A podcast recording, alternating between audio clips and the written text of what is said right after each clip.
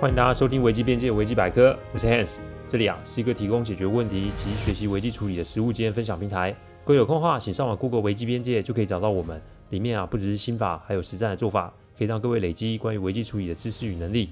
当然，如果眼前真有问题无法处理，也欢迎各位用信件与我们联络，我们也会提供顾问式的服务。开始之前啊，怕有些观众不理解，甚至是误会，我从啊每集开始都会带这一段，让新的听众知道我做 Podcast 的流程。我分享的每个个案呢，都是经由客户及案件当事人取得授权才可以作为分享的主题。再来就是每个个案都有授权文件，内容也有经过一定程度的修改。我录完后呢，会先给客户及当事人听过，待他们觉得没有问题后，再交由后置。程序是如此。所以有些听众私下向我反映说，想要听某些议题，我之所以不分享，是因为案件本身有机密性及敏感性。再者是没有客户同意，我也不能播出。因此啊，还请各位了解我制作音频的过程。谢谢各位，我们开始今天的分享。这些年少子化其实对我们做父母的产生不小的影响，因为那种竞争意识以及对于环境的不安全感，再再让父母对于孩子的环境有更多的担忧与规划。先要讲的是我客户几年前他儿子在学校发生的个案。客户啊，某次在学校无意撞见孩子的同学被老师言语霸凌，本来想是单一的个案，但是不久啊，他又听到。孩子在家里提到相同的事，疑似啊，这个同学啊被老师针对，所以班上的同学呢也开始有样学样，对这个孩子呢的同学做一些言语上的奚落及嘲弄。虽然这没有升级成肢体上的欺负啊，但也足让这个孩子受尽了煎熬。我常说啊，世事无常，有时候啊，我们不想管事，甚至是生事，但这个事端还是会无故的送上门来。客户之前啊，因为这个事来问我的意见。那因为我没有亲眼看到事发经过，所以呢，我是请客户稍安勿躁。我当时的考量啊，有以下几点：一，客户看到的未必是事实，事情的全貌；二，孩子讲的未必是所有事情；三，冒失行动会让孩子被牵连到。我们呢、啊，称这个被欺负的、啊、为 A 君。所以我请客户有空的话多去学校看看，万一有再遇到，再想办法取证，这样啊，我才会有办法建议怎么处理。不过两周后呢，客户的孩子啊，在学校跟同学打架，原因就是啊，孩子看不惯班上其他同学又在欺负 A 君，所以啊，他这次是叶问上身，一个人打了五个，打完之后就被叫去学务处，校方就通知家长要到校啊。客户要去学校之前打通电话给我说，老师讲述的口气其实就是儿子没事找事，那目前啊会依校规论处。由于是儿子先动手，所以呢记过是免不了的。那客户心中啊真的是又急又慌，急的是。儿子有没有受伤，或者是儿子有没有把别人打伤？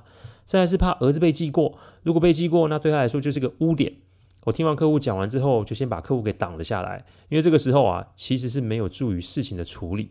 所以啊，与其去那里啊低声下气道歉，不如这个事情交给我来处理。我给了以下四点建议啊：一、顾问带着律师去，小孩犯法绝不重放。我请客户先不要去，因为啊。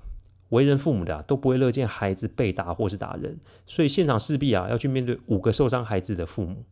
只要对方啊没见着客户，那么情绪就不会那么的理所当然。当然，一定会有免不了的火气。但这个时候，集团顾问再加律师出席的话，对方就像想要闹事啊，在他们心里面，他们也会掂量掂量。再就是，也要利用这个机会啊，对客户的孩子做机会教育。记过其实不是什么大不了的事。但如果孩子没有学会要为自身行为负责的话，那么将来势必又会发生重复的事。记过只是个记录，但记过不代表孩子会学会教训。所以去了当下，我就表明我们会依照证据来处理事情。如果是客户孩子的错，话不多说，那就是依照相关法规来办理。我这么做，一是教孩子，二也是给现场校方家长们一个提醒，意思是我对客户的孩子都要公事公办的。那如果我们察觉出事发不单纯的话，对于其他相关人等，我们是不是也会依法提告或是求偿呢？这个答案必然是肯定的。第二，要判刑也要说辞啊，让小孩说出为什么。既然啊要依法追究，那么就要出手的人说明一下是为什么。我当下把老师的说辞先挡了下来。要判刑，也要听听犯人说了什么才是。所以我笑笑的跟这位老师说，他没有办法代表我客户的孩子发言。我说过，我们是来查明事情的经过，只要是孩子不对，那么就该怎么办就怎么办。因此，老师想说什么，那就等他待会再说吧。校方啊，其实也想要息事宁人，这个我是可以理解的。所以呢，他们只要客户的孩子主动道歉认错，然后我们也愿意赔偿，那事情啊，应该就可以处理完毕了。但我从来没有想要顺着这个剧本走，因为孩子如果真的没有犯错，那他就要练习勇敢的把事实说出来。打人的确不对，但打人的动机是什么也一定要查出来。如果他真的是为了保护弱势而出手，我们大人凭什么把他的头按下来然后道歉？请问这是哪门子的教育？这对孩子的心理及未来会有什么样的伤害？这些都是我们这个做大人的啊要注意的。于是我跟孩子说：“你就说出为什么要打人吧。”但我先告诉你，打人就是不对，所以你必定会受罚。现在我想听听你的说法及原因，趁着这个机会啊，说出来对你来说也是一个很好的经历。我们一定会查证清楚，所以放心的讲，但记得不要加油添醋，持平说出即可。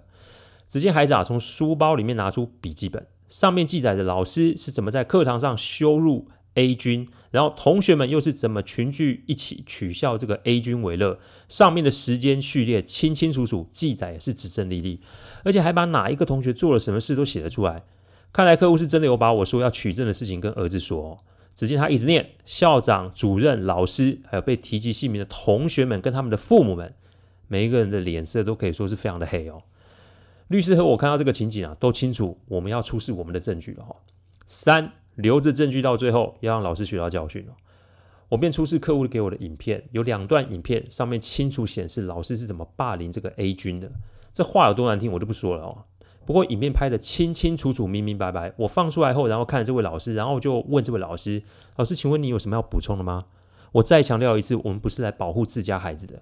正所谓打人就要认，有错就要扛，这是我们客户家的家教，所以您也不用担心我们会指鹿为马。当然，你也可以否认这影片的真实性，我们非常乐意配合，甚至是到相关单位调查或是检视。所以还请您说说您的看法。我常说打脸要及时哦，而且要快、很准。最好是让对方啊哑口无言，那是最棒的啊！我无需跟其他家长为敌或是吵架，我只要对一个主事者下重手即可，因为那无疑是对其他人的心态造成一定的打击。意思是我连老师我都敢处理了，请问我还有谁是不能处理的吗？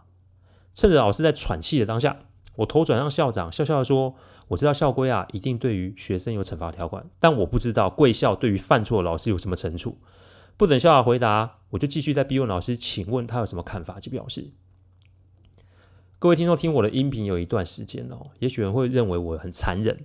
我常说危机处理不是半家家酒哦，人性有时候不是我们好好的讲就可以善了的。所以面对恶人，我有用这种震撼禁闭的方式，方有可能让对方知所警惕以及不敢再犯。所以我连问这位老师五次，只见他还是沉默不语哦。但这样就可以解决问题吗？第四。立场啊，转为强硬，顺带解决霸凌的问题、哦。我先是转头向客户的孩子说：“犯错就是犯错，这没有什么好讨论的。”所以呢，他要全面接受学校惩处。至于被打伤的孩子，我们也会全额支付医药费。但对于他们是否有没有如记事记事本里面有做欺负 A 君的事实，我会请律师依法律规定去进行相关的主张，甚至是提告的动作。意思是该提告我就会提告哦。管对方是成年还未成年，当然了，如果孩子们愿意承认并且有悔过的话，那自然是可以另外讨论处理的方式。总之啊，客户孩子有做了，我们绝对不会赖账，但其他孩子也理所当然要负同样的责任才是。这个时候讲话就不是好好讲了，我的口气就开始转为低沉及严厉，因为这都是处理问题所要用到的心理的战术。我讲完之后就问这个老师及校长他们怎么看呢？老师啊，从头到尾都没有回答我的问题，但他全身颤抖。以及啊，语带哭声，显然是被这个证据给吓到了。我请校长依规定去处理，但我提醒校方，关于那个受欺负的 A 君，请学校依法给他一个合理的交代及补偿。我不管那补偿是什么，但尔后如果还有这类事情发生，我们就会把相关证据移交给教育单位。因为对我来说，客户的孩子最多就是转学，但学校的校长及老师，请问你们有办法跑掉吗？事件大概一个小时以后就结束了。孩子们对于犯行坦诚不讳，我对于那个老师的下场我并不在意，因为那是校方要处理的事。而客户的孩子呢，也被记了一个小过，而且要做校区服务三十个小时。